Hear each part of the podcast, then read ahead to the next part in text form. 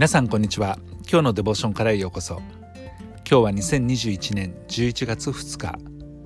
今日の聖書箇所はマルコによる福音書11章25節から26節。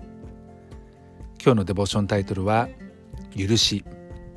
それでは聖書箇所をお読みいたします。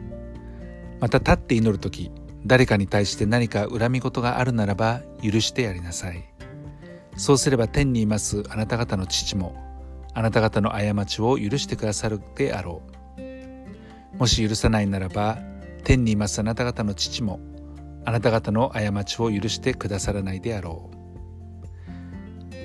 う。許しというものには2つの側面があります。そしてこの2つは両方ともなくてはならないものです。1つ目は自分に対して悪を行ったりまた間違いやひどいことをした相手。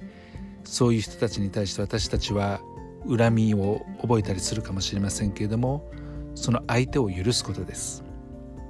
そしてもう一つは自分の行った悪間違いひどいことを相手から許してもらうことです。相手に恨まれてるかもしれません。ですから私たちはその人のところに行ってごめんなさいと謝り許していただく必要があります。イエス・キリストは人を許しなさいと言われました。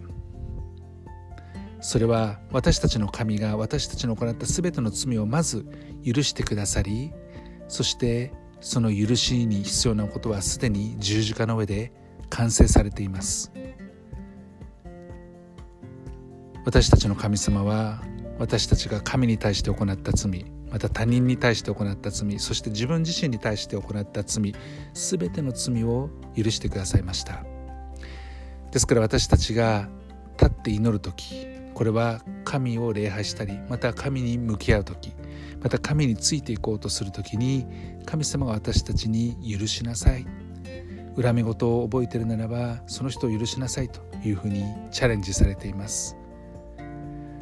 私たちの罪を許してくださった神に感謝して歩んでいくこと。このこととても大切なことですね。イエス・キリストを信じた時に私たちの全ての罪は許されました。それは十字架の上で私たちの罪を背負い身代わりとなって死んでくださったからです。ですから私たちも人の罪を許しそして自分の罪を許しまた神を許して許しの中を歩んでいきたいというふうに思います。愛する天の父様あなたの許しをありがとうございます。私は許された確信を持って生きていくことができます。なんと素晴らしいことでしょうか。ありがとうございます。主イエス・キリストの皆によって。アーメン。今日も皆さんの歩みの上に神様の豊かな祝福がありますように。